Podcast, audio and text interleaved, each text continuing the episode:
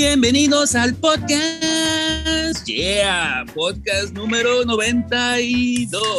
Saludcita, chav. ¡Salud! Chavi, salud, muchachada. Salud. Salud, viernes. Mm. Salud, viernes. con sabor a, ahora, viernes. Ahora en viernes. la chevecha. Mira nomás, mira nomás mi, mi, mi Maicul echándose una de esas bohemias blancas de, de blanco privilegiado. Y aquí andamos en viernes, que ya se está sintiendo caguamero el clima.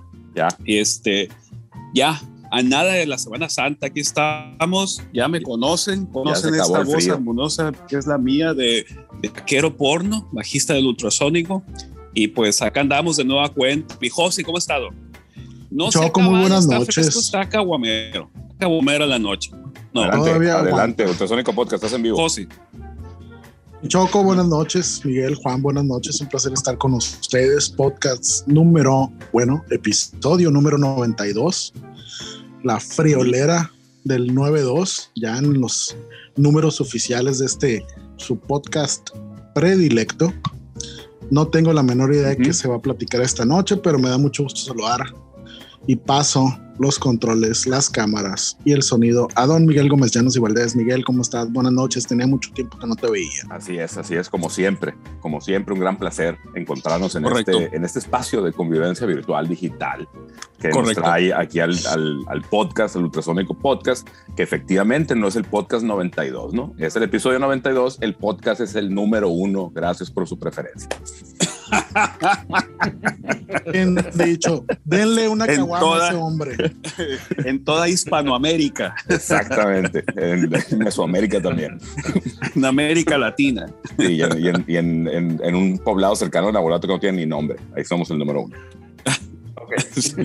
En los territorios de las Indias Occidentales también.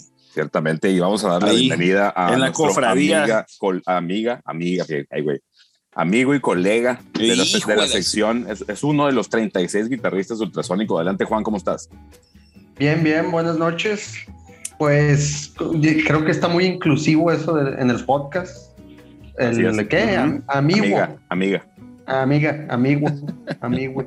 Sí, sí, Bueno, sí. si no te gusta, te podemos denominar ambiguo. Eh, no, no, gracias. Así estamos bien. No, que, pues, que por cierto es el Juan, es Juan es nuestro corresponsal de eventos en vivo, ¿no? Sí, correcto, Sí, pero sea- fíjate que antes de pasar a esa sección, este, ahorita que estaban con este, con este rollo de las ambigüedades, pues me acordé que, que era nuestro este, gran amigo y bajista de ultrasónico, este, además cinéfilo, gran fan del séptimo arte, pero pues, tiene una extraña predilección por las películas este, eh, dobladas al castellano, es decir, que le gustan dobladas. Me encantan dobladas. ah, qué pretenciosos y cuánta blancura privilegiada hay en estas en estas palabras que salen de tu boca, Baikul. O sea, Sin Es- experto, esa- por favor. Señor, no, no, no, sin yo- experto. sin experto, por favor. Yo tengo que reconocer que el doblaje mexicano es de lo mejor que hay en toda Latinoamérica. También, como este podcast, el doblaje eh, en español mexicano, cabrón. Sí, o sea, hay, tenemos grandes obras del doblaje como Shrek 1, 2, 3 y hasta las 7, cabrón. Obras Sí. de la cinematografía, un de patrimonio cultural de la Pero- humanidad. Pero les encanta andarse haciendo bolas el engrudo y andarlas viendo Es cine correcto. francés, Es en correcto. el idioma original y con Es subtítulos correcto, como, inglés como este podcast que, que en el transcurso del podcast este, hablamos varios dialectos, idiomas y lenguas muertas, nada más, pues todas las hablamos en español porque pues ya sabemos quién nos escucha, ¿no? Entonces, pues, güey, Yo, yo pensé que Hacemos que traducción simultánea. yo pensé que también tenemos doblaje aquí en el podcast. es correcto. Pues, Bueno, si pues te como- gusta así como el pato, dale. No, Como ahorita, como ahorita este, vamos retomando, salud. Vamos retomando. Salud. La to- Sí, sí, sí, Tomadera. salud. Este, como bien dijo el pato, este, Juan Manuel, entre sus múltiples habilidades y talentos, pues también Correcto. es el corresponsal de eventos internacionales musicales de gran relevancia a nivel país. Y pues en esta ocasión, esta semana, de hecho, hace un par de días, estuvo la oportunidad de asistir al concierto de los Foo Fighters que iba a suceder el año pasado y se canceló por la Fórmula 1, creo. Si no que recuerdo, también Juan. asistió, ¿no? Que Sí, también asistió. también fue la Fórmula como- También uno, ya. asistí. Ya tenía boleto, como pues, corresponsal. más o menos es la misma onda, ¿no? Entonces, pues también fue. Pero bueno, eh, ahorita vamos a hablar del concierto de los Foo Fighters. Entonces, este, ¿qué, le, ¿qué le queremos preguntar a Juan? Adelante. Bueno, Mm, primero que nada, antes sigo esperando los viáticos, ¿no? Es Eh, señor, No discúlpeme usted, pero usted tiene un broncón en el departamento administrativo del Ultrasónico Podcast. No ha justificado viáticos. Ya, ya supimos que viajó en clase Premier, en clase VIP, que comió en los mejores restaurantes con directos menús Ey. culinia- culinarios. Y pues se Correcto. gastó más de lo debido, de lo autorizado. Y pues, no va a tardar el departamento legal en ajustar cuentas con usted. No esté pendiente. Mira, Totalmente. como cobramos en euros, pues me tenía que gastar todo en euros, no, no, no iba a comer tacos de canasta pagando con euros. Correctamente. ¿Cómo estuvo la travesía, Juan? ¿A qué te fuiste a México? Me fui a las 6 de la mañana Qué hueva, güey. al aeropuerto. No mames. La gente decente no a- anda, no anda despierta a esas horas, güey, pero bueno. No, ya Fíjate sé, nomás lo que hace la gente por ir a ver una bola de greñudos. güey. ¿verdad? Bueno, el, el único greñudo ya nada más queda Dave Grohl, que por cierto, ya parece el, el león del mago de Oz. Sí, de volada, tirar pedradas aquí a la edad. Chingada madre. A derrumbar a los ídolos. Ey, y, al sobre- y al sobrepeso gracias a la pandemia. Gracias. Pues hubo gente que engordó, pero yo no. ¿Qué? Ok. Ríanse, cabrones. Háganme segunda, me vi muy mal. Totalmente, Juan. Oye, y pues el concierto era hasta en la noche, entonces en México, pues supongo que llegaste directamente a los museos. Claro, cultura sobre todo. A, a Tepito. A- ahí esos museos donde te venden de todo. Probablemente lo traías en tu billetera cuando llegaste, te lo vuelven a ofrecer, ¿no? Excelente, excelente servicio.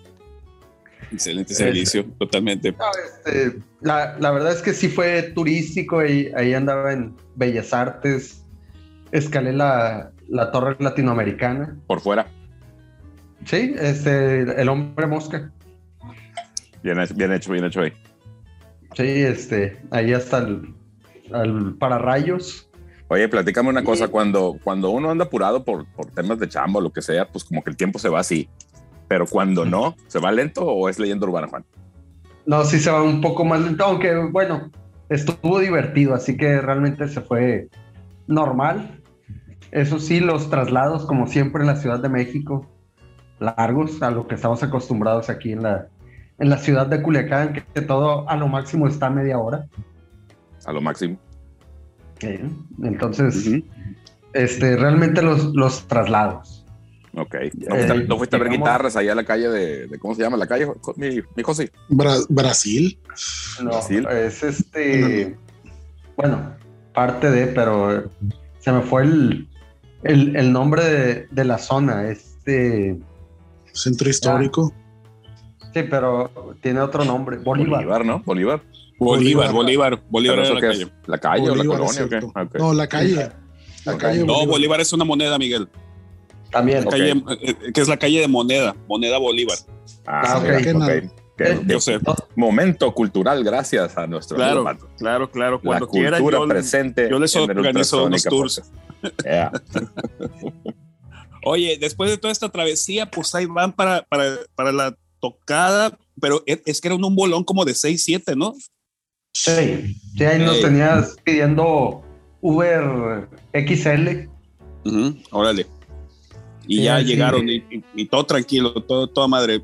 Fácil No te digo, fácil. despilfarrando los recursos. Nomás hubieran pedido un, un Uber estaquitas. Ándale.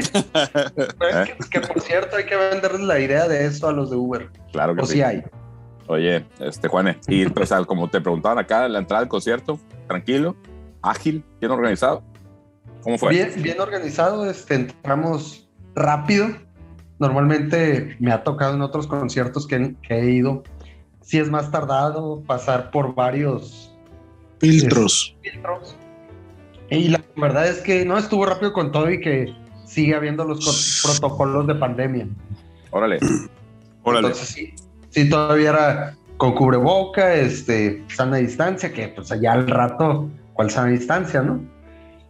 Unos encima de otros. Perfectamente. Epa, ¿A qué hora- a qué Iban a un empezó- concierto, a qué hora cochinos. empezó el ruido del concierto, Juane? Fíjate que cuando llegamos ya estaba el concierto, llegamos a las siete y media. Ok, Estaba tocando un grupo que se llama Kill Birds. ok. ¿Qué tocaban? Este- No los conozco, fíjate. Punk, Punk. punk, punk, punk. ¿Son, Este, son, este, nacionales o internacionales? Fíjate que no los conocía, creo que son internacionales, no he checado. Pero también tenían influencia ahí del, de Sonic Youth, ondas por el estilo. Ah, pues son californianos. Este, eh, No, no, neoyorquinos, neoyorquinos, perdón. neoyorquino. Eh, traían guitarras Jazzmaster y cantaba una muchacha. Ok, ruidosón, ruidosón. Ruidoso, mu- mucho ruido. ¿Y cuánto tomó la Este- banda abridora, Juane? Bueno, lo que te tocó Fíjate ver. que esta tocó más que, que la segunda banda abridora. ¿Ah, sí? Esos, esos de, de Kill, Kill Birds tocaron como una hora. Ok, mira. Sí, fue, fue bastante. Ya, ya, la verdad que malo que lo diga, pero muchos ya estábamos de que se acabe, queremos lo que sigue y lo que sigue. Claro. Entonces, este, ya terminaron de tocar y comenzaron estas muchachas de, de Warning. Órale. ¿Ya sabías que iban a estar ellas? Sí, de- desde la vez pasada ya se sabía que iban a ser ellas antes de que cambiaran la, la fecha. Ok. Y eh, tocan muy bien estas morritas. No sé, creo que 24 tiene la, la más grande, algo por el estilo, que es la guitarrista. Muy buenas guitarras, entre otras cosas. Este, tocan muy bien. El- ya las había escuchado, digo, eh, YouTube, Spotify, pero se me hizo algo muy similar como a Muse, con algo combinado ahí con un poquito más de metálica. Pues sí, traen, traen algo así, pues new metal, no tan, no tan, tan puesto ahí, pero sí en, en algunos pasajes, influencias, Bueno, acordes de la el metálica que me tocó a mí, pues de finales de los 90. Órale. este, ¿Y cuándo algo tocaron ellas, dices? Menos de una hora. ¿Mande? Menos de una hora. Tocaron 40 minutos a lo mucho. Pues fíjate que no lo dudo que ese sea su set, porque pues, son banda joven y, y que tocaron el cover de Enter Sandman, obviamente. No, no, no Ah, hubo pues cover. No, Mira. No, no, digo, no, no, de- no, no lo dudo que los 40 minutos sean su set, su set actual. te cae. Sí, seguramente. ¿eh? Estuvieron presentando ahí incluso canciones que, que decían que era la, la primera vez que, que las tocaban en vivo. Órale. Y No, es que mal, mal que bien las Warning, pues ya tienen un ratillo de, con sus videos virales de cuando estaban muy, muy niñas. Este, mal que bien, pues ahorita ya, yo creo que ya escalaron a una etapa donde ya son un poco más conocidas. Entonces ya, ya como que sí jalan más atención y pues se pueden dar la oportunidad de tocar canciones pues que no han tocado, precisamente pues para, para empezarlas a mover, ¿no?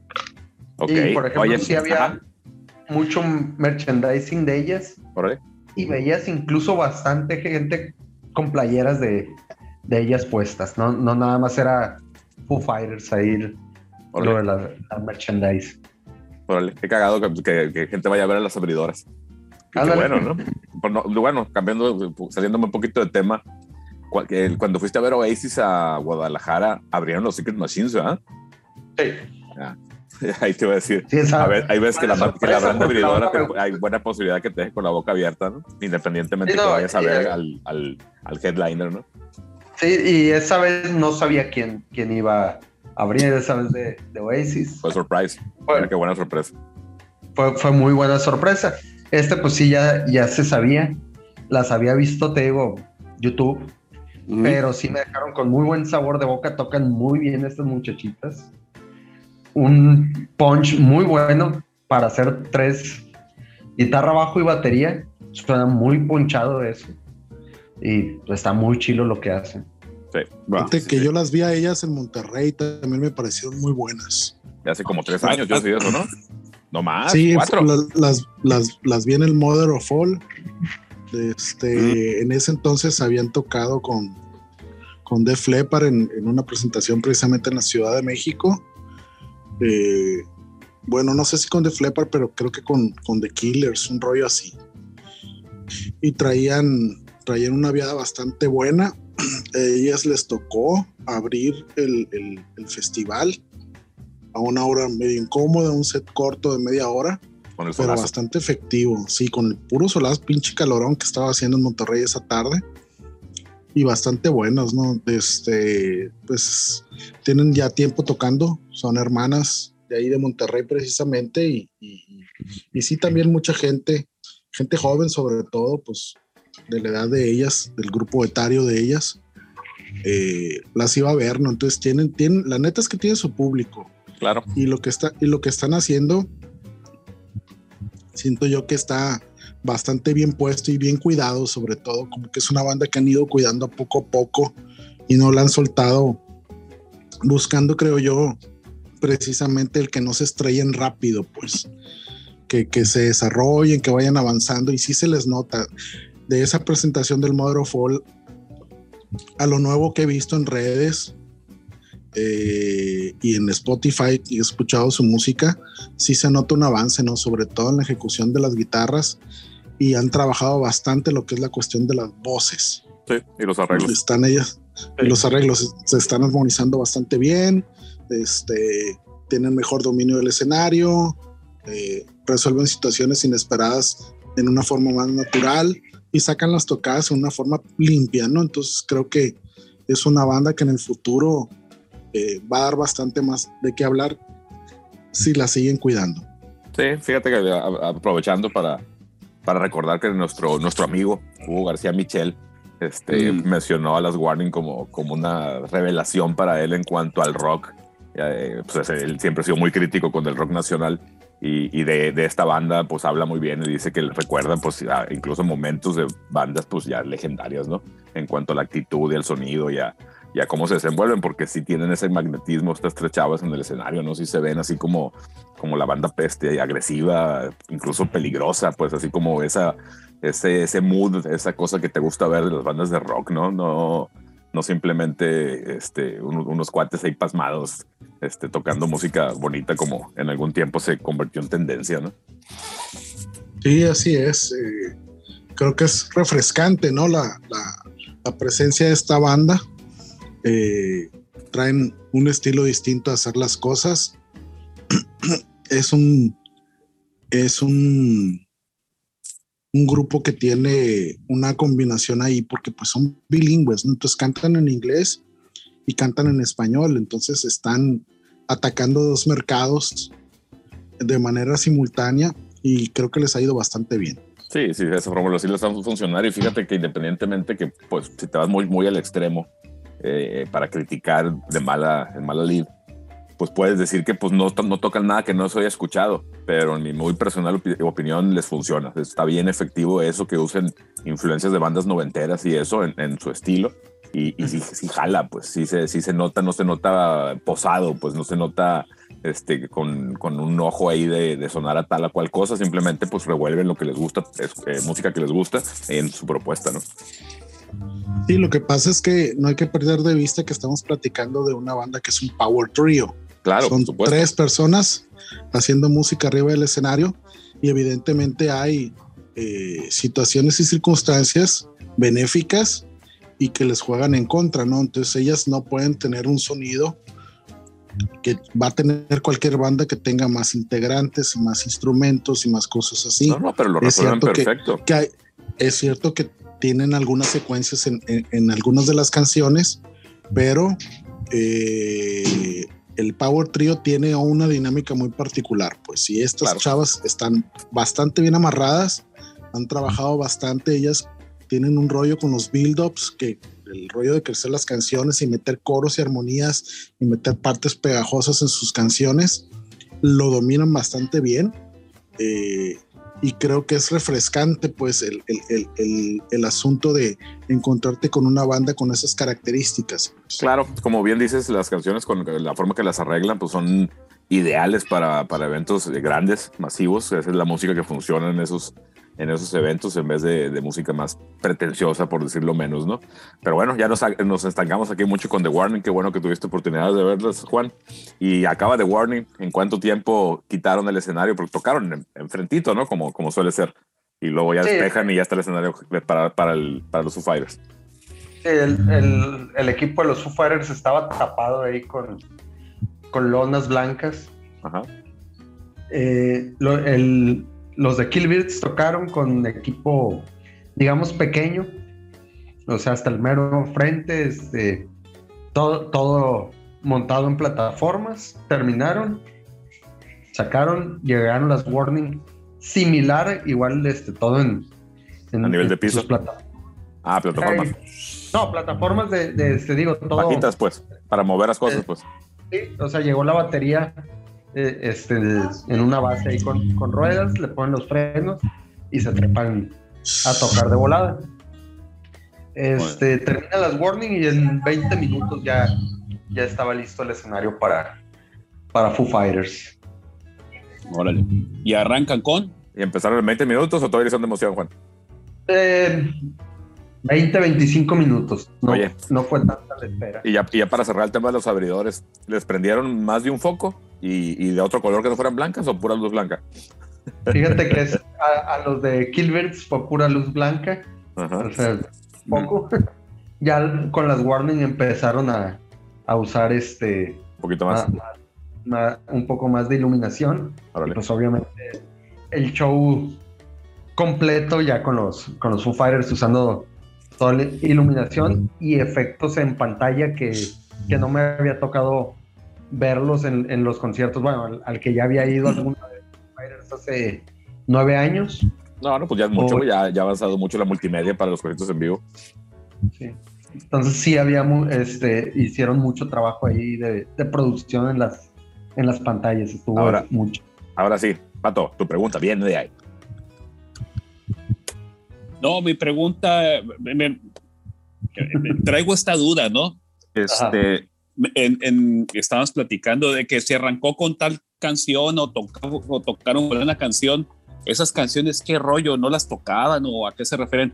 Parece que tocaron dos rolas que no tocaban regularmente en vivo, ¿no? O algo así. Ah, bueno, eh, empezaron con Times Like This. Este, no es la primera vez que me toca este, ver que, que inician con eso. Los, los Foo Fighters normalmente tienen una costumbre o, o arrancan con mucho punch o van yendo de menos a más. Entonces esta vez Ok. empezaron con esta Times Like This, una versión a puro teclado, con, con cuerdas Ok. este, del teclado, strings, este, tranquilito todo. Ya al final de la canción ya le la tocaron como, como va en el disco, pues con bastante punch y un poquito más de tempo, ahí un poco más acelerada. Ujú. Y sin decir buenas noches ni nada, se pasan luego, luego a este All My Life, que, que era ya ahí sí de, ya es el, el fregazo completo y a la cara del, del punch. Va. Eh, Y, y luego, Ahora, y de esa, y de- ujú, ¿Sí, Pato? Pato, estás en vivo, Ultrasónico Podcast. Ah, no, y no, pues yo estoy esperando que, que, que siga platicando. Es que na- mi duda nada más del concierto es, es que estas dos, una rola o dos rolas que no sé qué, que andaban diciendo que, oye, tocaron fulanes que parece que no las tocaban en vivo, no sé qué rollo. Ahorita pues traen lo del su último disco, Medicine at Midnight, y tocaron una, una canción que no habían tocado, no me acuerdo el, el título, se me fue por ahí, por ser de las, de las nuevas. Ese que Dave Grohl lo presentó como una Ajá. especie de regalo. Este, porque hace años, con el primer concierto que dieron aquí en México, utilizaron el dinero para grabar Sonic Highways. Entonces, para Dave Grohl eso pues ya sabes que es muy emotivo, le, le- le gusta este, pues contar ahí sus historias y, y, este, entonces hace énfasis de que gracias a- al concierto en México se pudo grabar la, la serie de documentales de, de Sonic Highways eh, grabada en ocho estudios diferentes. Entonces, Mm. como regalo a México es de, ahí les va esta canción que no hemos tocado en ningún lado hasta ahorita. Órale, órale, ya. Ya, ya. Y la también otra, Tocaron algunas canciones, este, dos más, que no es muy común que las toquen en vivo. Este, o, ¿Cuál y o la- son, a la larga. Una de ellas es este Wings, que, que este, no la tocan tan seguido. los mismos Foo Fighters dicen que el mejor lugar para, para tocar esa canción es en, en Alemania. Y, y, la tocan muy de vez en Va. cuando, no, no es tan seguido. Y me quiero acordar cuál era la, la otra, pero así de, de momento no, no se me viene cuál, cuál era. ¿Y por qué en Alemania? ¿Por qué en Alemania que tiene la letra o qué? Yo creo que la letra, no sé, ahí este. eh, no, no sé si por, por lo que dice la letra y lo que pues es Alemania de, de lo que han pasado en, a través de la historia, pues eh, ese motiva para ello. Eh, Creo que, que Miguel es este el que se sabe mejor ahí la, esa historia. Sí, pero pues pinche Miguel se fue a, hacer cena ahorita. Mira, ahí debería estar. Pero mira, aquí nos dejó colgados con, con toda, con todo el podcast, hijo de la chingada. Mi José, Que, La respuesta de la gente, Juan, ¿cómo, cómo estuvo el ambiente en el concierto? Eh, estuvo muy cabrón, muy chilo, eh, chido como dirían allá en el, en el sur. No estuvo completamente lleno lo que era la, la sección de, de gradas. Si veías como que, ah, este, hay un manchón de gente por allá y, y aquí un pedacito donde no hay nadie, ¿no? Pero este, yo digo que estuvo al, al 80-85% de la capacidad del el lugar. Y parte de, de lo que está manejando en el show Foo Fighters es mucha integración con el público. Interactúan mucho con, con el público. Este, e incluso Dave Grohl in- incita al público a, a estar cantando, pues. Entonces eso es, es bastante interesante. Hace que, que el público pues, se sienta más integrado a lo que es el, el show. va. Ok. Ya. Ahorita que regresó Miguel.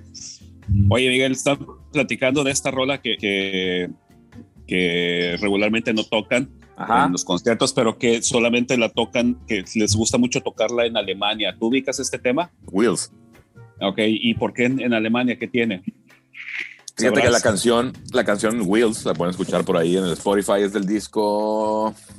¿Cuál es el disco, Juan? Es uno de éxitos. De No, éxitos. no salió en Pues es, es esas canciones que cuando precisamente cuando sacas un disco de éxitos, pues quieres meter una por ahí de, de novedad. Y pues tiene un- una estructura este, con todo el sonido de los Foo Fighters, pero pues muy amigable, diciendo que casi, casi, casi, pues el- el- la propuesta de Foo Fighters muy a lo pop. Entonces yo no tengo la menor duda que, que a Dave Grohl le gustaba mucho esa canción, incluso te- estoy casi seguro que él pensaba que, hubiera, que iba a pasar algo mucho más grande con ella. Y pues se convirtió como en un gag porque la canción no gusta mucho en todos lados, ¿no? Entonces, hay una entrevista por ahí donde Taylor Hawkins dice que cuando si tocan Wheels y la gente canta es porque están en Alemania, ¿no? Que en Europa sí gusta, pues.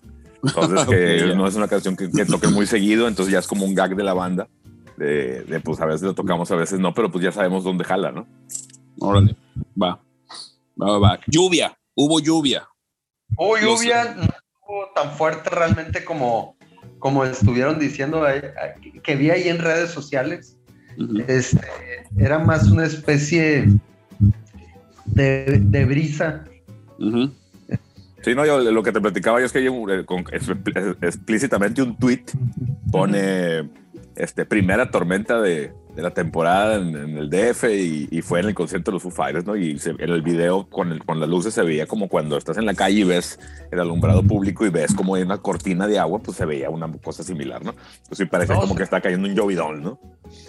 Se sentía como si te pusieran un atomizador arriba. Va, Y- y ok. Pero, pero ¿todo el concierto o un, un ratito nomás? 15 minutos. O sea, Muy cortito. No, Pero no, empezó no. A, a- a oler a, a- a tapete mojado de puro rockero pandroso. Y dice, Ah, "Eh, sí. El, otro olor que ya es de costumbre ahí en, en los conciertos. Va.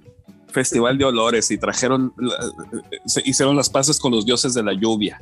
Les Ándale. tocaba baño. Oye, pues ¿Cuánto genial. duró el Oye, concierto, Juane? El concierto duró tres horas. Hijo de su madre, es Ya un es- chingo de tiempo. Ya es, la, cabrón. ya es la marca. Y, y no llega un punto donde dices, güey, ya, no, ya a, a hacer cena. Fíjate que no, la, la, incluso Dave Grohl es como que qué tantas ganas traen de, de que toquemos, qué, qué, qué, qué mood traen. Y lo preguntaba varias veces y así de, ¿quieren que toquemos una hora? Obviamente el público gritándole que no, dos horas, dos horas y cuarto, dos horas y media, tres horas. Y fue como que ahí el- la misma gente dijo eso, ¿no? Ok.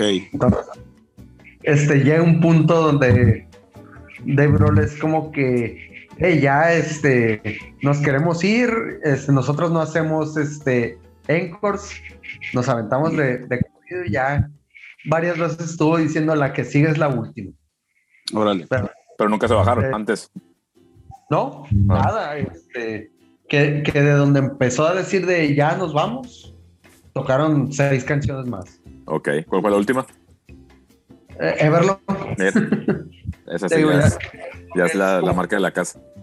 la, eh, la, la gorda de la casa, ¿no? Pero de, no de- sé. de un- de un- digo, de, de- de- digamos hace cinco años para acá, porque hubo un tiempo que estuvieron tocando Pretender, ¿no? O no, mentiras. Best of You. Best of You, como cerradora, pues. Eh, Pues esta fue penúltima. No, mentiras, mentiras. Fueron Best of You y se aventaron como tres o cuatro más, contando de verlo. En otra afinación la guitarra. Excelente, excelente. Entonces aprovechó de que le pasen la, la guitarra con otra afinación y sí se avientan Monkey Range. Este. No subieron a tocar a nadie a tocar ahí. No, nadie. Que fíjate que iba una amiga que el novio iba a ir con nosotros, pero sufrió un, un desgarre abdominal. Ahí va a tocar él. No, no, pues no puede caminar. Pero le decíamos, hey, vente con, este, en silla de ruedas. Ok. Probablemente si te ven en silla de ruedas, o te suben al escenario, o hasta tal vez Dave Grohl es de, ahí traigo el, el trono. Sea, se se para que vea el show. ¿Quién tiene broncas con el cable? Se oye. Alguien está haciendo tierra ahí, macizo. Ándele, ándele. Siéntese, Ya no, ya no te oyes, pero ya no soy el ruido. Ah, ok. ya, Se sigue oyendo. Te sigo oyendo, es parte del rock and roll. Así es. ya, ya, ya. Pues qué Ah, bueno que Chilo. Qué bueno que Chilo que tuviste oportunidad de ir, Juan. Este, pues una banda de, de tus bandas favoritas actualmente, ¿no? Sí, de, de hace muchos años, Claro, 20 años. claro, claro. No, pues qué padre. Y pues en el, en el resumen general, ¿te la pasaste chilo? Que es lo importante. Sí, ahí, ahí el único contra que esta amiga, eh, qué gacho, este, está bien cabrón a la Ciudad de México, le volaron su celular. Bueno, más. ¿En dónde? Pero ahí en el concierto se lo volaron. Ya, ya saliendo, caminando ahí entre la gente, Híjole, qué mal pedo. Qué cagado, güey. ¿Cómo desapareció. se lo quitaron? ¿Cómo se lo quitaron? No, pues se- lo, lo traía ahí este, en el pantalón y pues Oh, No, eso, eso- eso ya es característico. Pues yo las- de las primeras veces, bueno, no primeras veces, alguna vez que fui que andaba ya solo, el, el buen piolo, nos subimos al metro y me dice, cartera para adelante, amigo. Sí, está cabrón. ¿Eh? Está cabrón. Oye, pero también imagínate a la, a la de gente que se le ha de caer, ¿no? Que, que probablemente no se lo roban, pero se caen. No, y la güey, de sí. cantidad de No. aparatos que aparecen al otro día. No, no parecen porque quien se lo encuentra no lo va a regresar. O sea, No, claro, Poca pues, gente pero- decente, ¿no? Pero no, güey, ya, es- ya leyenda urbana de esa madre. Si tuitees, si pones en el search de Twitter, me robaron el celular, van a salir un chingo de tweets de ese concierto, güey. Sí, sí, sí, sí. Bueno, pero decimos me robaron como tal, ¿no? Me robaron, Mm. pero a lo que yo me refiero es cuántas veces no se habrá caído un celular y lo pisaron y aparecen hechos pomada eh, eh, al otro día, pues ahí ya sí. inservibles, ¿no? Eso sí, sobre todo O sea, los Android. Sí, sí, sí, sí. ok. No, pues gran concierto, gran concierto. Oye, tra- traigo otra duda. ¿El, el- el baterista se venta su, su momento estelar de Claro. solo? claro, Sí. claro. Somebody to Love the Queen. Órale. Pero sí los presenta, ¿no? En, en alguna canción o con, los, o con los pedacitos que tocan covers. Eh, lo- lo- los presentó esos pedacitos que tocan covers. Este, primero Chris Shiflett, Nate Mendel, Pat Smear, el, Este, siempre se me olvida el nombre medio raro pronunciando el tecladista. Estás haciendo tierra, suelta lo que, lo que sea que estés agarrando, suéltalo. Ándele. No, nada, estoy agarrando. El Rafín, no me acuerdo el, el nombre, el tecladista, y al último presenta al, Taylor Hawkins y, ahí es donde aprovecha para, para que cante, que se aviente su, su cover. Claro, de Queen. Claro, si no es Love, es Under Pressure. Va, es correcto. No, no, pues qué padre, qué padre aventura, qué, qué bueno que tuviste la oportunidad de, de aventarte este trip en, en martes. Oye, pero, pero más aventura, eh, más aventura mi chica de ser que porque se va el, el, martes a las 6 de la mañana, rock and roll, y se regresa a las 3 de la mañana, ¿no? O sea, saliendo, saliendo de concierto, dos, dos horas de Jeta y Patricio, ¿no? Y a las 7 de la mañana abrir la, la, oficina aquí, cabrón. Un poquito más tarde, pero sí. Hijo de la chingada. Excelente, excelente. No, pues gran, gran, gran oportunidad, gran vivencia por ahí. Pues es parte de, de este, de este rollo de la música. También por ahí eh, ir a ver bandas que a uno le gustan. Este, pues está re lejos México, pues lo bueno es que puedes irte volando. Pero, mm. pero sí, la logística ahí, pues sí, sí suena cansado andar todo el día deambulando para luego aventarte tres horas de concierto, pero pues la juventud, la juventud, Juan. Eh, sí, la, la juventud y estar todo y hacer ya, ya me pegó, ¿no? Ya ahora de que tardé dos, días en reponerme. Sí, traes jet lag. Dale, jóvenes. Pues Oye, aquí cerramos la gran aventura. No traería que el jueves... ¿Eh? ¿Qué? A ver, a ver qué. No, pero que tanto jet no traería que, que, el jueves, no sé, ah, el jueves le, le, le mandó un WhatsApp al, al KS y le digo, oye, hazme un paro, llévate el pedal al, ensayo. ¿Cómo que hay ensayo? Sí, es jueves, ¿no? Así como de, ah, cabrón, no sabía ni qué pinche idea estaba. Claro, Ayer, ayer andaba todo cruzado. Mi cabrón. Bueno, pues ahí llegamos con eh, las KDC Aventuras en la Ciudad de México viendo los Foo Fighters. Nuestro, este nuestro corresponsal. corresponsal internacional del Ultrasonico Podcast para estos grandes eventos, magnos eventos del rock and roll mundial. Este, pues va lo que sigue. ¿O sí? Lo que sigue. Empieza tú, Miguel. Empieza tú, Miguel, con uno de tus temas de la noche. Pues nada más es uno. Fíjate que nada más es uno. Les quiero platicar. No voy a, platicar spoilers, aunque son documentales que salieron en el 2008 y en el 2013. Eh, pues eh, eso de contar cosas eh, para, para quitarle la oportunidad a la gente que cuando vea algo, pues sea tan disfrutable como lo fue para mí pues no va con mi estilo y pues por eso no lo voy a hacer, ¿no? No, voy a hacer ningún spoiler, no voy a contar ninguna cosa relevante, simplemente mencionar un par de documentales que he tenido oportunidad de ver en las últimas semanas, que tienen un hilo conductor, algo en común con todo y que no es la misma gente, no es el mismo lugar, no es el mismo tiempo, aunque sí se empalman ahí.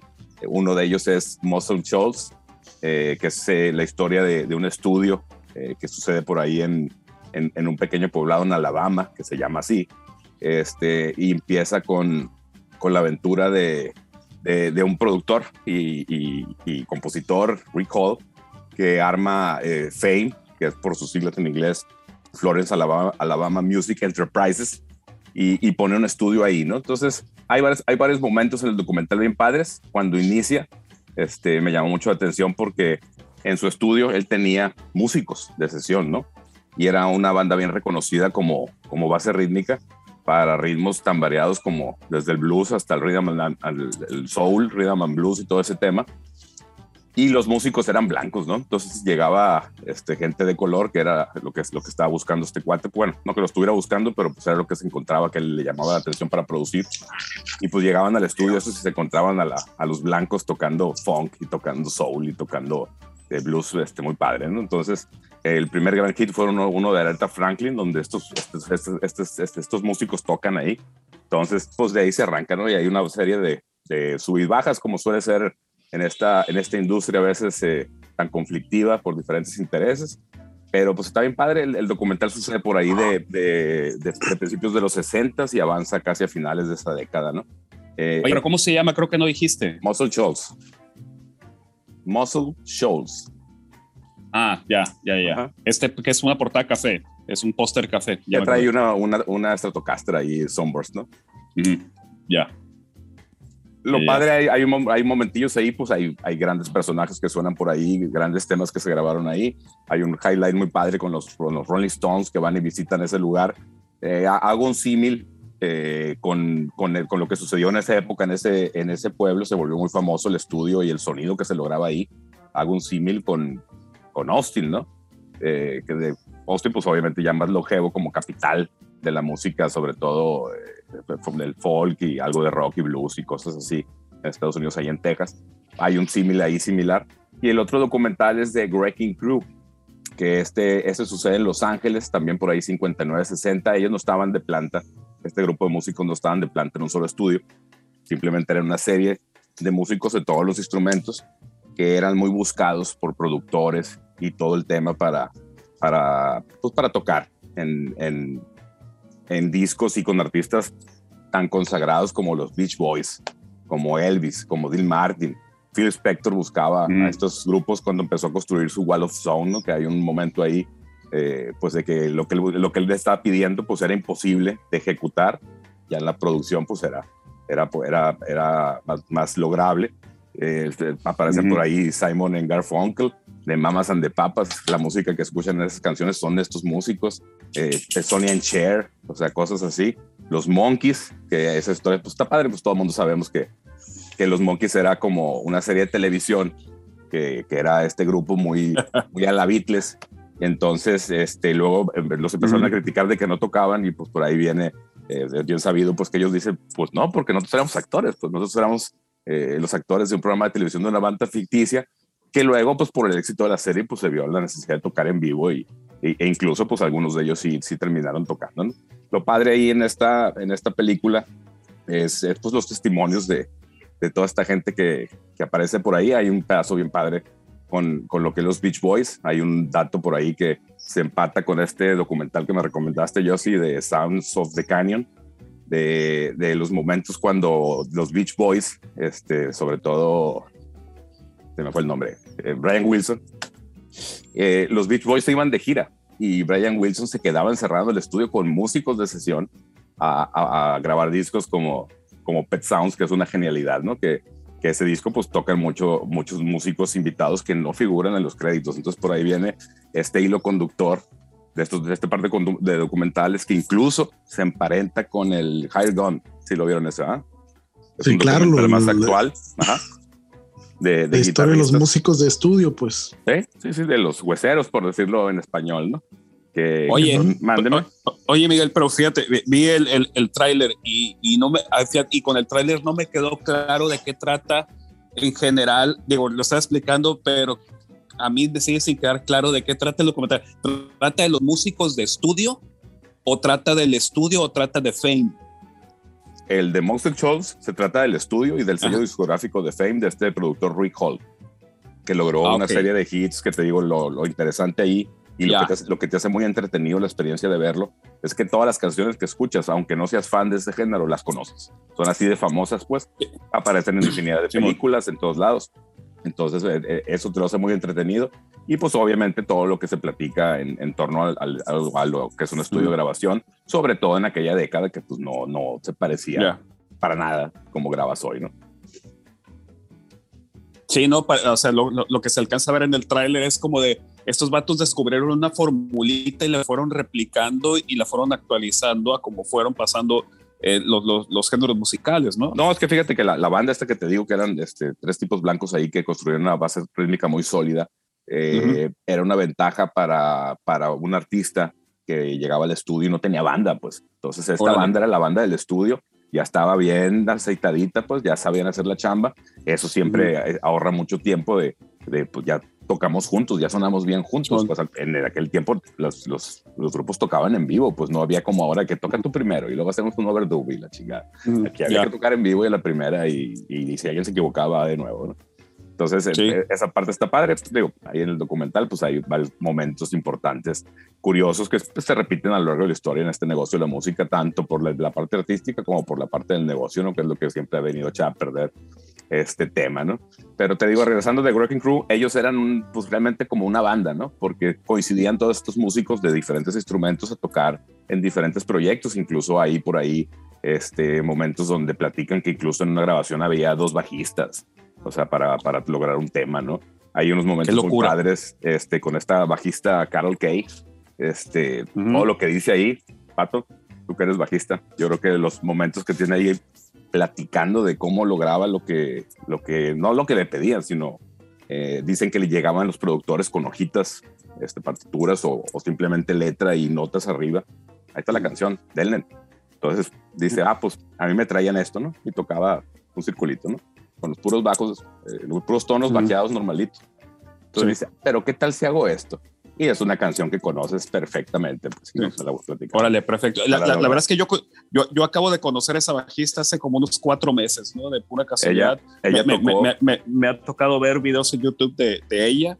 Este, y aparte en un momento donde una bajista, mujer, y pues en, en, la época, ¿no? Un, un espécimen muy, muy extraño, ¿no? Para, para la época. Claro, pues y, y, muy reconocida underground, ¿no? No, en, el ambiente del músico profesional, ¿no? Este, pues hay, hay, un testimonio ahí de, de, Brian Wilson de los Beach Boys que dice que es una genialidad, como, como ella aportaba realmente, pues eran músicos de sesión, pero tenían ese alcance de aportar y, y, meterle algo ahí innovador, ¿no? Eh, lo que te decía que, que, se me hace en común y que hace conexión con, con Higher Gun y también un poquito con un episodio de Sonic Highways, ahorita que lo mencionó Juan, con el episodio con Steve Albini, de que pues ya se sabe que cuando grabó el, el, el disco este Nirvana, el In Utero, Juan. El Nevermind. No, no, no. Steve Albini lo grabó. platica por ahí el, platica por ahí el Dave Roll que, que Steve Albini cobró como si fuera un plomero, ¿no?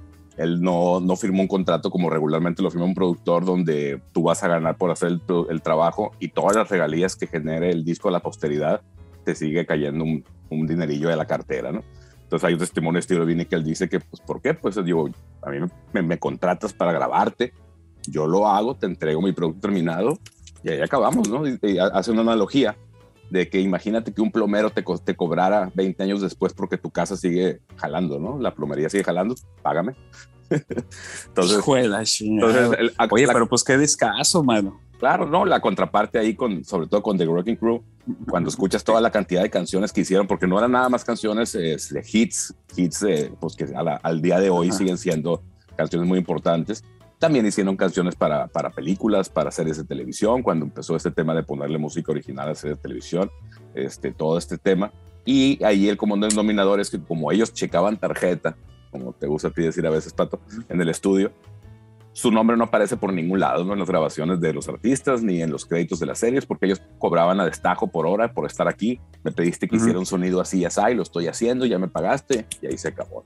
Ahí te ves, ¿no? Ahí, entra esta dualidad del negocio de la música, pues de, de, de, qué tanto esas, cuál es el límite, pues para, para Oye, pero, pero fíjate que en este tema del talento hay, un, hay, una, hay una parte en el tema del diseño donde también los, ha, habido varias veces eh, grupos de diseñadores donde también buscan cobrar regalías por el tema de los diseños, ¿no? Okay. Por ejemplo, hay un caso, hay un caso muy particular de la, de la mujer que diseñó el Whoosh de Nike, le pagaron 35 dólares, por diseñar el Whoosh de Nike, ¿no?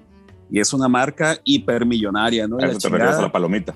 A la palomita, a la palomita de Nike. Le pagaron 35 dólares por esa madre, ¿no? Entonces, este, años después, cuando en los 90 ya se vuelve muy famosa la marca, eh, empiezan a reconocer el trabajo de esta diseñadora que parece que, que que hizo este trabajo y parece que hizo más trabajos muy pequeñitos, ¿no? Entonces, tengo idea que no hizo grandes trabajos, este, y ese es su más famoso trabajo, ¿no? Entonces, en los 90, a finales de los 90, creo que Nike sí terminó reconociéndole el trabajo nuevamente, la volvió a localizar y le pagó con acciones de Nike, ¿no? Así como de, bueno, ya, eh, ya para que no estén este, con esta cosa de esta mujer que diseñó la marca más famosa, también le, le, pagaron con, no sé, le pagaron, voy a inventar un número, 100 mil dólares, este, pero con acciones de, de, la compañía, ¿no? Entonces, ah, pues quedó muy agradecida la diseñadora. Y lo que he escuchado muchas veces en el tema del diseño es que eh, empresas o diseñadores dicen, es que me gustaría cobrar regalías si estoy haciendo una marca tan poderosa este, sí, si esta empresa eh, tiene eh, grandes ventas con mi diseño, pues también me gustaría eh, obtener regalías de, de las ventas de eso. Hay otro grupo de diseñadores y entre los que yo coincido mucho es, bueno, eso es, eso es una historia bonita cuando la empresa gana, pero cuando la empresa pierde, también, o sea, si, si, te clavas ahí, pues oye, la empresa quebró y perdió y sindicatos, la chingada, pues tú también como diseñador, pues también tendrías que, que, echar para atrás dinero, ¿no? Entonces, eh, podría ser algo muy similar a esto, ¿no? De, de, de, los músicos contratados, de cobro regalías cuando hay ganancias, pues, pero cuando hay pérdidas, puta, güey, pues pues es como de no, güey, pues, pues, mejor no nomás págame mi, mi hora de, de, de, bajo y ya, ¿no? Ahí se ven, ¿no? Con su pinche trabajo. Porque aparte, pues muchas veces ni conoces a las bandas, no sabes qué intenciones tengan, no sabes qué va a pasar con ellos, ¿no? Nomás estamos aquí platicando sobre sobre las historias de éxito, ¿no? Pero pues, ¿cuántos, claro, por cada éxito, ¿cuántos fracasos debe de haber, no? No, claro, es precisamente por, por ahí ese tipo que te digo que es como me reduce el tema, porque pues realmente cuando estás grabando en el estudio, realmente no sabes si la canción se va a convertir en un éxito, ¿no? Lo que te digo, si está curioso, pues te, como, como un trabajo pagado por jornada, digamos, pues eso es lo que le corresponde al, al centro de trabajo donde acudes, ¿no? Entonces, uh -huh. independientemente de eso, pues a lo mejor te digo un creditillo por ahí, sobre todo si algo que hiciste tú para la canción, que es totalmente subjetivo, se convierte en algo importante, pues te digo, no estorbaría por ahí porque eh, yo, el, valor para, el valor que le veo a estos documentales es precisamente ese, ¿no? De decir darle un cierto reconocimiento a, a, estos músicos que contribuyeron en canciones que pues al día de hoy siguen siendo grandes, grandes éxitos. Nada más por último, este, este documental de, de, Wrecking, de Wrecking eh, Crew es dirigido por Danny Tedesco, que es hijo de, de uno de los guitarristas, bueno, el guitarrista este, más eh, eh, exitoso, digamos, de, de, la banda, que hizo muchos, muchos trabajos, eh, Tommy Tedesco. pues por ahí hizo este documental, pues como un homenaje para, para su papá y, al, y para los músicos que formaron parte de, de, esta, de este ensamble, digamos, que participó en un chorro uh -huh. de discos en aquel momento. A mí me gusta mucho, te digo, traer cuando veo los documentales veo a ver, empiezo a ver como otros que he visto pues se, se empalman, ¿no? En algún momento de la uh -huh. historia, en alguna circunstancia, y pues este, este, es el caso, ¿no? Entonces, por ahí me dijiste que uno de ellos está completo en YouTube. Este, pues uno de ellos está completo en YouTube. Es, es, este no, este no me lo encontré en YouTube, pero lo que me encontré y se me hizo muy curioso, este tipo como de videos de eh, reaccionando a la primera vez que escucho Enter Sadman, ¿no? Y hay un video como de dos horas y media de un vato reaccionando al documental. Pues, al documental. Es, cabrón. No, es que ah, sí, sí, pues. sí, es una experiencia por lo que te digo, pues porque la música, te digo, independientemente que no seas fan de los artistas o, de las, o del género de la, de la canción que, que, que, suene, pues la conoces, ¿no? Y eso siempre es bien dinámico, bien entretenido, sobre todo si te gusta este rollo de la música, de la grabación y de, de la composición, del arreglo, de la magia, de, de vivir uh -huh. alrededor de la música y pues de, de nuevo recomendarles mucho, mucho, este par de documentales de Wrecking Crew y de uh -huh. Muscle Shoals. Por ahí búsquenlos si tienen oportunidad. Y bueno, nada más el último comentario antes de que se me vaya. A mí se me hace bien, bien gacho que las plataformas de streaming no tengan esa bonita costumbre de, de perder de vez en cuando colgar un documental de esos que hay un chingo, ¿no? Yo, yo, yo realmente los busco en el eh, iMovie Database este, veo uh -huh. un documental y te fijas abajo relacionados y ahí me voy buscando más y a ver qué, qué tratan, ah. a ver si los puedo conseguir y pues por ahí me voy, ahí se va deshilando la media. No, pero es que ese tipo de documentales los hemos encontrado en plataformas muy, muy pobreteadas, como en Claro Video, cabrón. Como en Claro Video hay un chingo de, de, de, de material, de, documentales de conciertos y yo creo que por ahí en Amazon Prime también debe, debe de haber ¿Sí? un chingo no, no, no, hay cantidad. En Amazon Prime está sacando cosas nuevas. En, en, Amazon Prime está sacando cosas nuevas. Hay uno de Evanescence, hay uno de, de Biffy Clyro, se llama un grupo inglés que lo conocía de nombre. Y está chido el documental, pero te digo, documentales, esos, este, este par de documentales son de 2008-2013. Fuera, sí. fuera excelente que de vez en cuando aparecieran por ahí plataformas para que, para que más gente los conociera, ¿no? Pero bueno. Sí, no, son, son, son, casas productoras, creo que uno de ellos lo, está, lo, lo produce Magnolia, ¿no? Que hace películas sí, claro. de arte y este claro. tipo de, de, de, películas de más independientes, ¿no? Y claro, sí, pues, es que hay, al final hay, del día, hay, que, hay que escarbarle bien al, al final del día son historias, pues, y no están dramatizadas, pues están, pues es, es, es un documental, pues, Simón. bajo esta técnica. Uh -huh. Simón. ¿Cómo vieron? Interesante, pues, pues todo se conecta porque pues es un, es un mundo bastante eh, competido y pequeño en realidad, pues el, rollo de los músicos de estudio es un tema que da para mucho, eh, para mucha plática porque eh, lo que mencionaba el pato, pues la cuestión de, de las regalías y todo eso, el músico de estudio no tiene regalías porque no está negociado así el trabajo. Claro. Y el rollo que mencionabas tú, Miguel, de los créditos, si te dan crédito, te tienen que pagar oh, yo lo como sé, artista. Claro. Entonces, son otro tipo de negociaciones desde antes de que se empiece a grabar el disco. Pues claro, yo sí, te pues. contrato para que me resuelvas la parte de las guitarras o la batería, el bajo, lo que sea, pero no tienes crédito como artista. Entonces Claro. es distinta la negociación para poder lograr acceso a los dineros del producto de la venta de un producto como un disco, como una obra artística, es otra negociación y entran ya circunstancias como managers y publishing y este y compañías distribuidoras y No, claro, bla, y, bla, bla. y- y ahorita en, el- en los documentales aparecen casos de éxito, pues debe haber infinidad de casos de, de- de no éxito o digamos de algo que no tomó cierta relevancia, Uh, donde a lo mejor el músico Muchísimos. de estudio le dijeron toca un solo, toca un rey y eso haces y ya, ¿no? No le aportas más, que en el caso de estos músicos pues sí lo hacían, pero pues bueno, Sí. son cosas que pasan. Y, y sucede con artistas consagrados. Acuérdense ustedes el solo de Beat It, que Quincy Jones le habla por teléfono a Van Halen y Van Halen, eh, Edward Van Halen le cuelga el teléfono diciendo, güey, pues alguien me quiere vacilar. Ya finalmente lo contacta el vato, sí, ahorita voy, pongo un solo, llega con su guitarra al estudio, están grabando Beat con Quincy Jones y Michael Jackson y, un chorro de músicos de sesión muy famosos. Este, llega y en pues, cosa de, no sé, una hora que estuvo ahí o no sé cuánto tiempo haya estado, pone el icónico solo de, de ¿no? Y le dan eh, un agradecimiento, en, en- en la parte de los agradecimientos de la funda del disco, vienen Van Halen y su entonces esposa Valerie Bertinelli, le da las gracias a Michael Jackson, pero no le dan crédito como músico, pues. Fue Ok. algo que hizo y después lo criticaban que por qué no había cobrado. Pues no, güey, o sea, lo hice porque pues somos compas de con Quincy Claro. Jones y el favor se lo hice yo a Quincy Jones, que fue el productor del disco, no se Claro. lo hizo Michael Jackson. Claro, también hay honor en la Entonces- música, ¿cómo no? Así es. Entonces, eh, este asunto de los músicos y los estudios de grabación, pues siempre va a estar muy bien compaginado con historias muy interesantes e historias jocosas y divertidas y tristes también. Como la vida. Y aprovechando la recta, pues eh, yo les platico que mi tema de hoy es precisamente un documental basado sobre los estudios de Capitol Records, ahí en Los Ángeles, en Estados Unidos.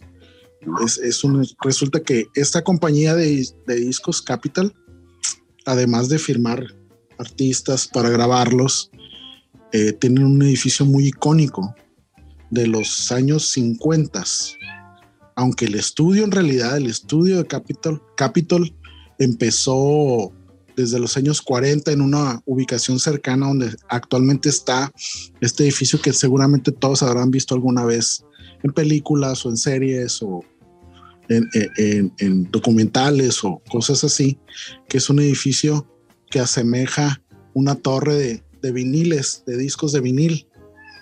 Tienen varios pisos, ¿no?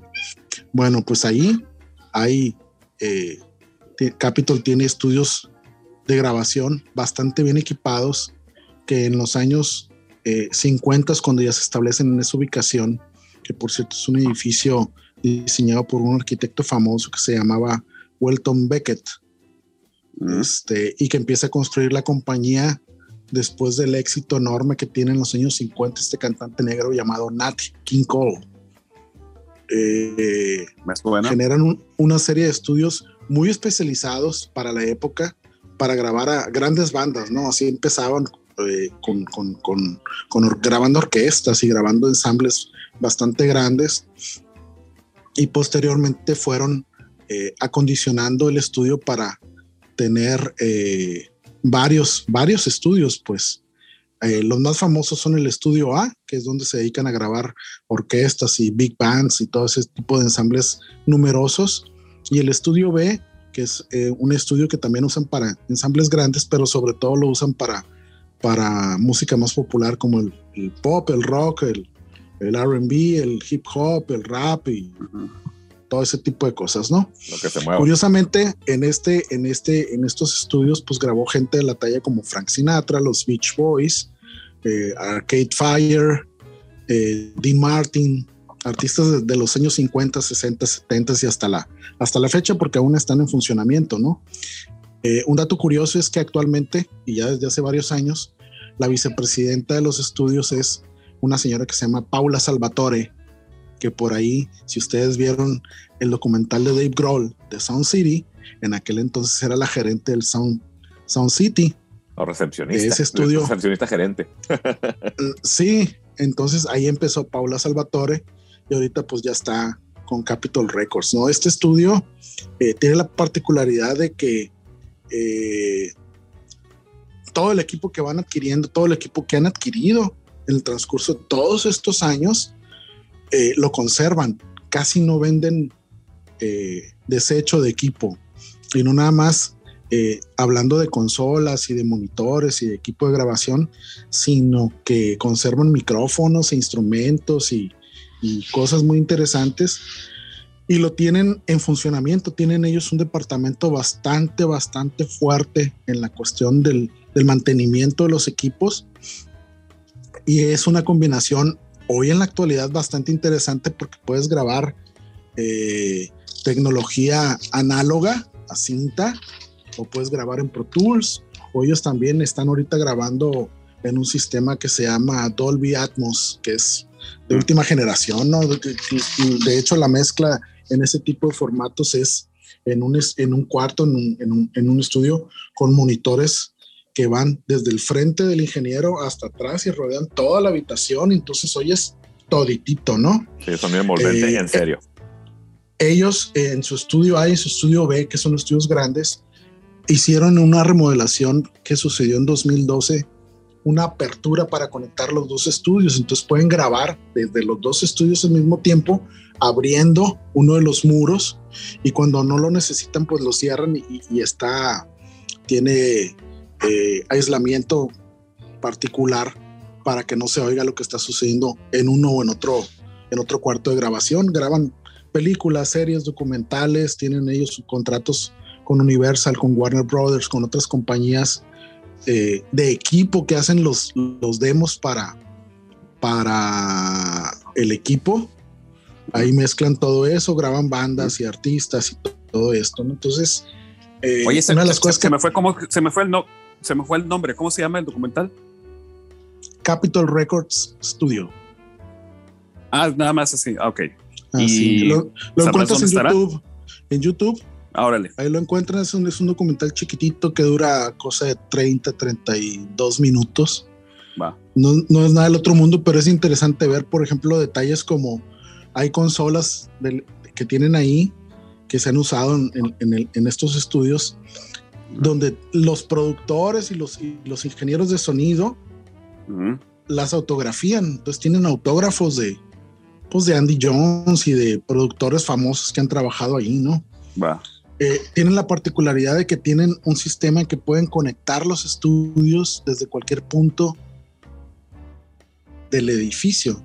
Entonces Ajá. hay gente que ha grabado en el techo, entonces conectan okay. vía fibra óptica o cable uh -huh. eh, este, este sistema que tienen para que en el mismo lugar, pues en, en, en, ubicaciones diferentes del mismo lugar, se pueda grabar sonido. Entonces mandan la señal eh, para grabar incluso pues desde el techo, ¿no? Tienen, tienen sí, sí, ahorita los principales son el estudio A, el estudio B, que son los, los, los, los, los iconos de, este, de esta compañía, pero tienen un estudio C que se dedica a grabar ya eh, sonido con la tecnología más actual, ¿no? Lo más avanzado que hay. Ahora, ellos tienen pues entre sus reliquias cosas como como el piano que tocó Nat King Cole, lo conservan, ellos tienen dos pianos ahí, no tienen este Steinway que tocaba Nat King Cole, que hay una anécdota ahí que cuando eh, la hija de él, de Nat King Cole, Natalie Cole, tuvo un éxito en los 80s, 90s, donde es un dueto con su papá, ahí hacen el traslado uh -huh. de, la, de, la, de la música que había grabado su papá, de la parte de la voz, para empatar la vía digital con la de la hija, ¿no? Entonces utilizan también ahí eh, cosas interesantes. Tienen los micros donde cantaba Frank Sinatra y donde cantaba un chorro de gente. Eh, lo interesante de este estudio es que creo que es de los pocos estudios que tiene cámaras de eco del reverb mm. eh, y las cuales fueron diseñadas por Les Paul. Les Paul por ahí señalaba que él ah. Los diseños en su casa, los dibujos, ¿no? Entonces empezaron ellos con dos, dos chambers, dos cámaras de este tipo. Después se ampliaron a cuatro, actualmente tienen ocho y están en el sótano. Empezaron con dos, luego pues, fue necesario más. Y parece ser que de, de, todas las particularidades que tiene este estudio, este rollo de las cámaras de, de eco, de reverb, eh, es el sello distintivo del lugar, pues ha habido opiniones ahí de, de, ingenieros que están grabando y pues todo suena muy bien y todo, pero cuando le dejan caer este elemento, todo adquiere más vida, ¿no? Todo se, se potencia, se potencializa en una forma donde el sonido se vuelve muy interesante, ¿no? Eh, tienen ellos también contratos para grabar el, eh, ciertas partes de la ceremonia del Oscar, de, de, los premios de la Academia de Cine. Y eh, después de la renovación, señalan ellos que la primera sesión que hicieron con el equipo nuevo, que no estaba aprobado, que de hecho el día que hicieron esta sesión todavía estaban instalando en la mañana, veías a la gente trabajar para el evento, eh, porque fue un evento que se compartió vía streaming.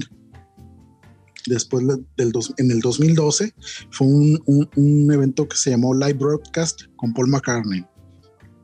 Él fue el que estrenó eh, las instalaciones después de la renovación que se dio en ese estudio, ¿no? Y ellos ahorita pues se dedican a grabar todo tipo de, trabajos, eh, músicos como los Stones, como los Beach Boys, todos los que hemos mencionado, Green Day grabó ahí, este, John Mayer, varias gente, un chorro de gente, pues, pero es un estudio sumamente especializado en, en, grabaciones muy técnicas, ¿no? Ellos pueden grabar sin problema eh, orquestas muy grandes y pueden grabar agrupaciones de 3, 4, 5 o más gentes, ¿no? Eh, mm. Señalaban ahí que al momento en que eh, graban las orquestas, eh, como son músicos muy, muy, muy, muy afilados, pues muy buenos, tardan bien poquito. Dicen, eh, contaba la persona que estaba platicando, que era uno de los jefes de los estudios ahí, que a él le gustaba mucho, uno de los ingenieros, el jefe de ingenieros ahí, que le gustaba mucho grabar ensambles grandes porque todo súper ordenado y llegan y a lo que van y tocan dos, tres veces lo que van a hacer y pues vámonos, ¿no? Se acabó. Gracias a eso, eh, este estudio siempre ha tenido muchísimo trabajo. Eh, ellos tenían, reportaban eh, que había días donde había tres sesiones de grabación en el mismo espacio para diferentes cosas, ¿no? Y ahora pues tienen ellos el, el, rollo de grabar pues en sistema surround, envolvente y con la tecnología más nueva, pero siguen conservando todo el equipo viejo que tienen, lo reparan ellos eh, tenían inicialmente, pues en, años anteriores, incluso parte de la producción discográfica, o sea, el hecho de, hacer los acetatos, ahí los producían y tenían todas las máquinas y el equipo y lo conservan. Y estos, pues, cuando entra la, era digital en los estudios, decae y lo dejan de lado, lo, lo, lo embodegan, tienen sus bodegas ahí. Y el surgimiento en los últimos años del vinil, del, se, vuelve a poner de moda el disco de acetato, reviven las, las, la, planta pues de manufactura de los, de los acetatos, ya con, con una mezcla de personal viejo de edad que manejaba estos aparatos y personal nuevo que se dedicó a reparar estas máquinas. Entonces tú ves las máquinas en el documental y dices, güey, qué interesante que tengan ellos eh, la disciplina de guardar todo el equipo. O sea, Dice, aquí tenemos micros que llegaron en los años 50 al estudio que todavía funcionan. Tenemos eh, equipo, consolas y, y, máquinas de para. Tienen un departamento incluso para masterizar que está en, en, uno de los pisos, ¿no? Entonces está, es eso. pues es una fábrica de sonido en realidad. Yo no me imaginaba que tenían todo esto. Eh, pues nosotros que, quienes gustamos de la música, pues casi siempre. Y todo está en el edificio. Todo, eso que dices, todo, eso. es, que, es que fíjate, evidentemente visto, hemos visto muchas veces ese edificio y, y, para mí siempre fue como, ah, bueno, ahí están las oficinas y a lo mejor ahí están los abogados. También, y, también. Y, los, y, ahí están los, las, las, las, recepcionistas, no sé, me imaginaba que estaba lleno de oficinas, pues. Y, pero no, no, no, ubicaba que había todo el tema de sonido ahí. Sí hay oficinas, o sea, sí tienen pues la parte, pues la parte corporativa, pues el manejo administrativo de la empresa, también tienen parte de gente trabajando ahí. Pero lo interesante es que además de los cambios que ha habido, pues corporativos, eh, compañías que compran, eh, que, que adquieren pues la, propiedad de, la, de la compañía de Capital, este, siguen conservando el estudio y es un rollo súper celoso porque conservan todo, ¿no? Entonces contaba el ingeniero este que sale en documental que de repente, que le gustaban mucho los momentos que se prestaban porque sobre todo entre el estudio A y el estudio B, a diferencia de muchos otros estudios, pues donde pues estás trabajando y las puertas del estudio están cerradas y está el letrero de in session o work in progress o lo que sea, aquí no se cierran las puertas de los estudios, entonces hay una polinización de cosas que suceden en una forma muy orgánica, pues, o sea, mm. tú estás grabando ahí y de repente entra Mick Jagger o Paul McCartney y ¿qué, rollo? ¿Qué están haciendo aquí? Ah, pues estamos haciendo esto, ah, pues puedo tocar o de repente tu baterista se perdió y está tocando en el otro estudio con otra gente con la que no se suponía que iba a tocar ese día, pues se da, ¿no? Dice que él y un grupo de ingenieros que trabajan ahí, eh, cuando empezaron, pues ellos tenían los contratos para hacer, voy a hacer el disco de, no sé, Green Day, ¿no? Y nomás para eso me contrataron, yo no trabajo para Capitol. Y de repente, pues llegaba alguien más, oye, ¿qué vas a hacer mañana? Pues nada, ah, pues vente para que me grabes esta madre. Y resultaba que era, pues no sé, el disco de John Mayer, ¿no? Iban agarrando trabajo a fuerza de estar ahí, a fuerza de que había una convivencia natural en los estudios y te enterabas, pues que de repente había gente importante grabando ahí y, pues nadie te decía nada, podías entrar y veías y participabas, ¿no? Y eso se me hizo muy, muy padre, ¿no? Este rollo de los documentales de los estudios siempre es interesante por, como mencionaba hace rato, las historias. Y si tienen oportunidad, pues nada, invitar a que lo busquen, ahí está en YouTube, pónganle Recording Studio Documentary y les va a salir un chorro de cosas y entre ellas viene esta parte del Capitol. Está bastante interesante, cortito, media hora como les digo, no les va a quitar mucho tiempo y la verdad es que sí es eh, bastante interesante conocer este tipo de situaciones de las cuales yo les hice un resumen porque pues vienen más cosas, ¿no? Eh, y bueno, Oye, ¿y pues está, está doblado el español? Está en inglés, la, la, gente que cree en el progreso habla en inglés y sin subtítulos, mi pato. Entonces, pues ahí póngale el chufle usted para que encuentre. De hecho, ahorita que platicaste lo de las famosas cámaras de reverb, pues aparecen en un chorro de, documentales precisamente porque, porque lo que pues una generación, inclusive nosotros, conocimos por plugins, pues resulta que esos plugins pues, son algoritmos que crean para que se reproduzca ese sonido que sucede en la realidad cuando pones una bocina en un cuarto y le pones un micrófono para capturar el ambiente que produce el sonido reproducido en ese cuarto. ¿no? Entonces, ese, ese, esa parte del de, capítulo aparece en el documental de Mark Ronson de Watch the Sound de Apple, de Apple TV, del episodio de Reverb que, que te gustó mucho, Tipat. Sí, sí, sí, está padre. Sí, como te digo, es una de las características de ese lugar, ¿no? O sea, son cámaras súper probadas, con un chorro de experiencia, con un chorro de, Claro. De intervenciones en muchos discos famosos. Es el, es el real deal, pues. Así es. Entonces, y aparte es tecnología que ya resulta complicado replicarla porque es tecnología vieja, pues. Claro. Y pues ese fue el resumen de Capitol Records Studios. Bueno, muchachos. Pues estuvo llenito, estuvo llenito el podcast y la semana, muchachos. Yo creo que ahorita me viento ese de Capitol. Ahorita el chance. El chance. Está bueno. Voy a buscarlo. ¿Vas a buscar doblada? Eh, no, no me estés albureando, por favor. Hay niños que pueden estar escuchando este podcast. no lo entienden, no lo entienden. bueno, jóvenes, pues creo que eso fue todo el episodio número 92. Antes, de que nos vayamos, pues eh, hay tocada, jóvenes, hay tocada. Hay tocada. hay tocada. Seguimos esperando el flyer de la tocada del 8 de abril. Ay, güey, para cuando salga este podcast ya estará tres versiones de, de ese flyer, cabrón. ¿Sí? Quiero verlo, quiero verlo, me que trefe. Sale, vamos invitando, vamos invitando a nuestros escuchas que están en Culiacán, porque pues esta tocada va a suceder en Culiacán. Adelante, adelante, comercial, viene. Pues nada, tenemos tocada ultrasónico, se presenta en vivo live, in person, en el back, anteriormente el backstage, un, back, un bar eh, especializado en rock aquí en Culiacán. Vamos a estar ahí el, el, día 8 de abril. Vamos a 8 de abril, correcto. vamos a compartir escenario con nuestros amigos de 3E, a quien justamente acabamos de entrevistar en el episodio 91. Y una banda sorpresa. Y una banda sorpresa, que no les vamos a decir quién es, para que nos acompañen.